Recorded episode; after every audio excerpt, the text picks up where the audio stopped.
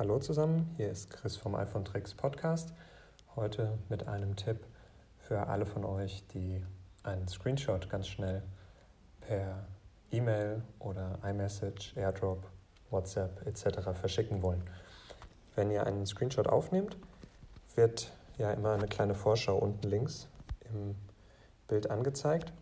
Wenn ihr die gedrückt haltet für eine halbe Sekunde etwa und dann loslasst, dann öffnet sich sofort das Share Sheet und ihr könnt hier direkt auswählen, an wen ihr oder mit welcher App ihr diesen Screenshot verschicken wollt und könnt so ganz schnell ähm, ja, den Screenshot an Freunde verschicken, ohne dass ihr in irgendwelchen Untermenüs oder in der ähm, Fotobibliothek ähm, wühlen müsst.